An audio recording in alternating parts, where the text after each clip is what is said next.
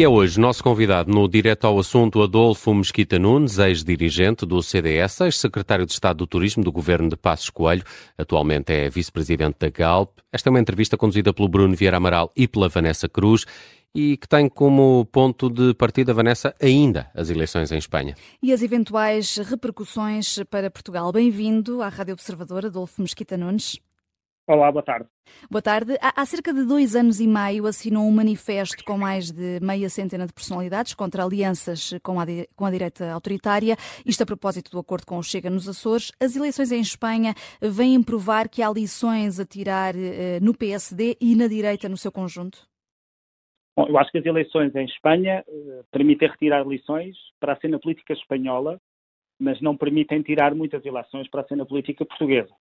Um, acho, aliás, um erro partir-se para a análise das eleições em Espanha com o objetivo de tentar tirar partido de uma leitura nacional, porque isso enviesa logo a leitura e já estamos a analisar os resultados, tendo em conta a necessidade de provar o nosso ponto aqui. Uh, e acho que Espanha tem uh, dois fatores que são completamente distintos de, de, Portugal e de outros países, que é a Catalunha, por um lado, e portanto o seu processo independentista, que gerou uh, inclusivamente referendos ilegais e, neste momento, foragidos à justiça que, que, podem decidir a solução de governabilidade, e a questão do País Vasco, também com processo independentista e com uma organização terrorista que tem um herdeiro político, que é outro dos eh, parceiros políticos de, de Pedro Sanches. Portanto, não é comparável uh, com, a situação, com a situação portuguesa, um, embora se possa, enfim, tentar fazer algum paralelo, mas uhum. acho um pouco excessivo retirar das eleições espanholas qualquer qualquer lição para Portugal. Mas há semelhanças entre os dois quadros políticos de Espanha e de Portugal?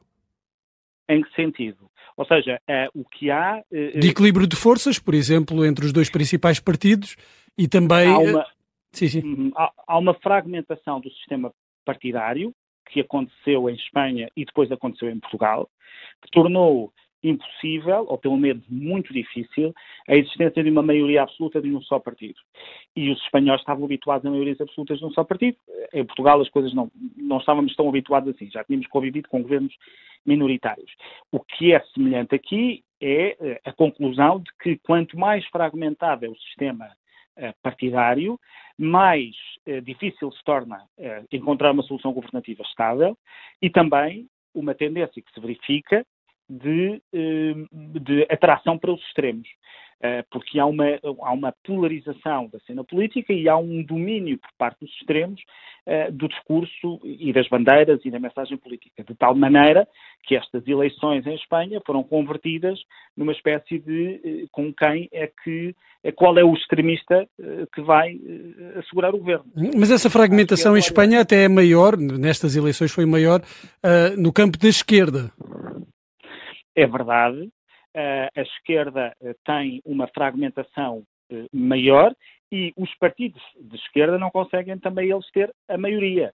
É necessário recorrer, e é por isso que eu acho que a cena política em Espanha não tem mesmo comparação com a portuguesa, eles vão recorrer a partidos regionalistas, nacionalistas, alguns independentistas, que, é, eh, que estão, noutra, eh, estão noutro prisma. É verdade que eles fragmentam, porque são mais partidos a concorrer e, portanto, dividem o eleitorado, mas eles não são partidos nacionais, eles, eles têm um propósito distinto. Aliás, dentro dos partidos eh, regionalistas e até independentistas, há partidos à direita.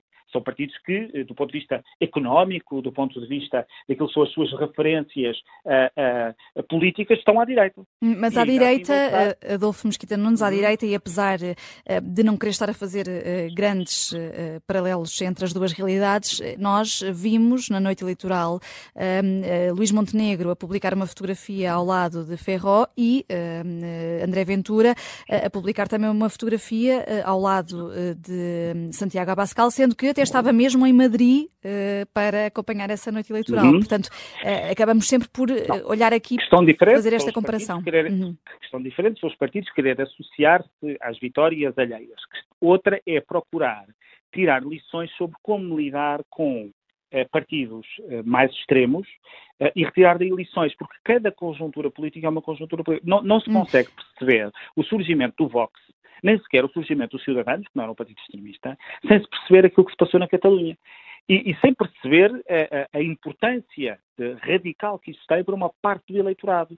Ora, nós não temos fenómenos desses. É verdade que nós temos aqui o Chega, mas o Chega não beneficia, uh, meu ponto, do meu ponto de vista, para a sua fundação, de nenhuma uh, uh, causa tão grave como a existência de uma situação independentista na Catalunha que parte hum. do eleitorado entendeu que não estava a ser bem conduzida pelo PP. Sendo que é nós em assim Espanha vemos o Vox a perder uh, força eh, nos, nos uhum. últimos uh, uh, atos eleitorais, acredita que em Portugal o Chega já tenha chegado ao pico de crescimento e, e, se sim, se pode ser essa a oportunidade para o CDS ou o CDS não estará tenho refém de um mau momento do Chega? Tenho todo o prazer em comentar eleições espanholas convosco. Hum mas não faço considerações, muito menos a partir das eleições espanholas, sobre Vox e CDS, ou Chegas e CDS. Uma coisa é certa, que eu acho que estas eleições o demonstram, em Espanha, é a, seguinte. É muito difícil ao Partido Popular ganhar eleições enquanto o Vox tiver força. E é, e, é, e é difícil, não apenas do ponto de vista aritmético, mas também porque aquilo que o Vox fez nestas eleições, ao contrário daquilo que o Sumar fez à esquerda, foi permanentemente introduzir no debate político da campanha todos os temas que permitem às pessoas ter medo do Vox. Quem tem medo do Vox não é porque o Partido Socialista decidiu dizer às pessoas vem lá o Vox, tenham medo. O Vox, de facto, gera repulsa em muito boa parte do eleitorado centrista e moderado. E como, aliás, o Sumar, à esquerda, também o faz. Só que o Sumar, à esquerda, fez? Uh, tirou o Pablo Iglesias da equação. Tirou a Ministra da Igualdade da equação. Uh, dulcificou a sua mensagem até mais não. Até acordos com a patronal dizia que queria fazer. E, portanto, procurou moderar ao máximo a sua imagem para permitir ao eleitorado de centro or, e, não ter medo de um eventual governo de coligação com o Sumar. E, portanto, não criou a Pedro Sánchez o mesmo conjunto de problemas que o Vox permanentemente criou ao Partido Popular porque obrigou permanentemente a ter que perguntar se éramos a favor, se o Partido Popular era a favor, de proibir peças de teatro, que é aquilo que o Vox está a fazer, de Virginia Woolf. Ou sobre se há ou não há violência machista, ou sobre se há ou não há eh, eh, alterações climáticas e desafios climáticos. Portanto, quando o Vox tem também como missão eh, perturbar e, e, e, tem como objetivo perturbar o Partido Popular de tal forma que gera diariamente razões ou confirmação das razões para as pessoas que no centro recém o Vox, será muito difícil ao Partido Popular eh, em Espanha conseguir, eh, conseguir uma maioria que lhe, permita, que lhe permita governar. Uhum. E não tendo alcançado essa maioria, nem sequer uma maioria uh, de direita, deveria Pedro Sánchez permitir um governo minoritário do PP ou isso será extremamente difícil de acontecer? Bom, eh, vamos lá ver.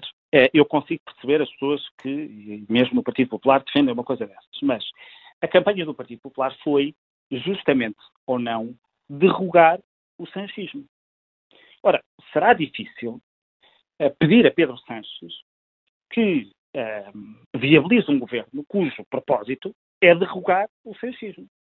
Se a campanha tivesse sido feita de outra forma, e não estou a dizer que o deveria ter sido feita, mas se a campanha tivesse sido feita de outra maneira, em que Pedro Sanches não tivesse estado permanentemente no centro do debate enquanto alvo e quanto o objetivo for derrogar o sanchismo, provavelmente Pedro Sanches estaria na mesma, mas o Partido Popular teria mais condições sociais, políticas e de legitimidade para exigir ao Partido Popular que o fizesse, uh, ao Partido Socialista que o fizesse. E, portanto, dito isto, acho muito difícil que uh, Pedro Sanches uh, se, se aventure nisso. E outra coisa, acho que isso sim é uma, é uma importante lição a tirar, é verdade que a batalha cultural é relevante, é verdade que a parte emocional em política é muito importante, mas não se consegue ganhar eleições apenas sendo anti qualquer coisa ou apenas pelas questões da batalha cultural.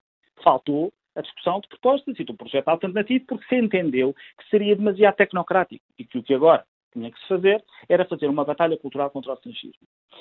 Agora, também tem que se concluir e dizer que é, que é, que é certo Pedro Sanches prefere coligar-se com, ou pedir o apoio a um foragido da justiça espanhola para, que pede referendos de independência vinculativos, não é facultativos, vinculativos para a independência da Catalunha, e prefere coligar-se com um partido político que é braço político da ETA, herdeiro da ETA, que nunca condenou um único dos assassinatos da ETA que prefere ligar-se a deixar o PP governar seu Vox, isso prefere. E, portanto, isso também, também pode ser passível de leituras políticas. Uh, e, e, por isso é que Espanha está neste, uhum. está neste impasse, uh, e, e, por isso é que eu digo que a polarização tenderá a agravar-se, porque para uma, para uma parte muito significativa do eleitorado é muito difícil conceber esta aliança Uh, não, é que não é, por isso é que eu recuso a comparação com a geringonça. Nós não estamos a falar aqui de uma mera coligação de perdedores uh, que, com diferenças entre si, mas dentro do mesmo espaço político, uh, se juntam para impedir um partido à direita de governar. Nós estamos aqui com uma coligação de perdedores, é certo, uns de direita e outros de esquerda, e que uns são herdeiros políticos de, um, de, uma organização terrorista e os outros querem, querem, querem enfim, destruir o Estado espanhol tal qual ele é, ele é hoje e que o Partido Socialista Espanhol prefira essas companhias até permitir que o PP governe sozinho, eh, acho que é, de facto, é, é pode ser alvo de censura política, não é? Parece-me evidente. E esta ideia de que a direita em Espanha só poderá voltar a governar com uma maioria absoluta uh, do principal partido, do PP, não contribuirá também para a polarização nos próximos tempos? Há um número que eu acho que é bastante interessante para, para percebermos, de facto, eh, a, a, correção dessa afirmação. É que eh, o PP e o Vox tiveram nestas eleições 11 milhões de votos, que é provavelmente o, o terceiro melhor resultado que a direita alguma vez teve em Espanha. Com esse mesmo número de votos, o Mariano Rajoy teve uma maioria absolutíssima. Penso que talvez a maior maioria absoluta que o PP já teve. Isto é, o mesmo número de votos que permitiu ter uma maioria absolutíssima foi incapaz de levar um, estes dois partidos a sequer ter uma maioria pouco absoluta. Isto significa como a, a forma como estes dois partidos eh, geriram e, e, e, como existem vai impedir o PP de, de conseguir ter eh, maioria. A, a, não ser que o Vox se transforme, a não ser que o PP eh, eh, se transforme, com, como é evidente, vai, vai, ser muito, vai ser muito difícil. Um, e, e, isto sim, pode, podemos depois tirar ilações daqui sobre a fragmentação do sistema partidário, etc. Com certeza que sim. Mas o mais relevante aqui parece-me uh, ser, se quisermos tentar ter alguma leitura sobre o manifesto que escrevi uh, e sobre o, uh, o, o, problema que partidos como estes colocam, e problemas que partidos como o Vox colocam, é que eles dificultam a vida aos partidos da direita moderada. Uh, não porque eles sejam ligeiramente mais, mais radicais, não porque eles estejam dispostos a fazer qualquer tipo de adjornamento e no qualquer tipo de se, de se movimentarem para o centro, mas pelo contrário, porque o seu objetivo, prática e, uh, uh, e, e método é terem como principal inimigo o partido que está à direita ao seu lado e não a esquerda. Nascem para fazer, para, para os suplantar. E, bom, isto cria, de facto, aqui dificuldades de, de enfim, de discurso político. Uh, o Ferro tentou não ir ao, tentou ir, não foi ao debate com, com Pedro Sanches e com Yolanda Dias e com Santiago Abascal, precisamente para não, não ter que estar permanentemente a responder sobre afirmações e declarações de, dos dirigentes do Vox, que, que, são de facto, pelo menos para mim, uma insensatez profunda, para não dizer outra coisa, e isso cria dificuldades. Portanto, é um partido que vive com dificuldades uh, e isso, viu-se e está a ver-se neste momento. Hum, e essas eh, dificuldades, permita-me que lhe faça esta pergunta, uh, uh, também podem acontecer em Portugal, tanto que assinou esse manifesto na, na altura. Bom, eu assinei o manifesto na altura, devo confessar que o contexto foi as eleições norte-americanas em que Donald Trump era candidato. Uh, e esse era, no fundo, o, contexto para dizer que recusar propostas políticas que não defendem ou nem partem de dois valores que para mim são essenciais, que é a liberdade individual e a igualdade das pessoas perante a lei, que de facto criam problemas, impedem soluções de governabilidade e, e não fazem parte do património ideológico. Quando se pede ao Partido Popular que, um, enfim, normalize o Vox, da mesma maneira que o Partido Socialista normalizou a extrema-esquerda espanhola, também era positivo que o Vox fizesse alguma coisa para ser normalizado. Mas ele não faz, pelo uhum. contrário, afirma cotidianamente as razões pelas quais as pessoas têm receio. Mas, ah, quer dizer, eu teria receio de um partido que se propõe proibir peças da Virginia Woolf apenas porque as acha impróprias. Uhum. Eu tenho, e, e isto não faz de nenhuma pessoa de esquerda. Eu uhum. tenho problemas quando o, o Vox nega as alterações climáticas. Tenho problemas com isso. Acho que também não faz nenhuma pessoa de esquerda. Sim. Como tenho quando é, repete até à exaustão é que não há eh, violência de género em Espanha. Bom, hum. De facto, tenho aqui alguns problemas com isso. Portanto, se se repete permanentemente um conjunto de mensagens e de políticas cujo maior objetivo é chocar e, sobretudo, dar a entender que o partido principal da direita é um partido que nem sequer é direita, que é de esquerda, que é para cá, etc., de facto depois dificulta e pulveriza um, um, as, as, possibilidades desse partido poder, uhum. poder chegar. Por isso, é que, por isso é que António Costa dá tanto gás ao Chega, precisamente porque são amigos eh, íntimos do ponto de vista político. Quer dizer, não, não estou aqui a criar relações de amizade, era, era uma metáfora. Eh, e, e, portanto, eles alimentam-se, retroalimentam-se, quero dizer, e a mesma coisa que o Vox e Pedro Sánchez em Espanha. Hum.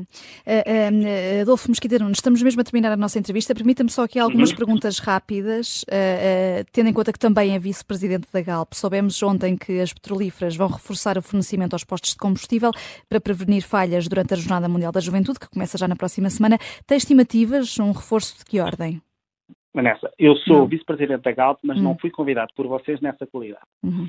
E, portanto, há de perdoar que não lhe responda a essas perguntas, cabe à empresa respondê-las e com certeza que as responderá, mas aproveitar o convite que me foi feito. Com toda a sinceridade digo, e digo em direto. Aproveitar para fazer perguntas sobre um assunto que não estava eh, planeado, ou pensado ou programado, acho que não cabe no convite que me foi feito. Eh, esta notícia surgiu, eh, eh, entretanto, mas agradeço-lhe, Adolfo Mesquita Nunes, a disponibilidade para falar aqui sobre as eleições de Espanha. Adolfo Mesquita Nunes, ex-membro do CDS, ex-dirigente do CDS, ex-secretário de Estado do Turismo do Governo de Passos Coelho, atualmente vice-presidente da Galp, foi o convidado de hoje do Direto ao Assunto.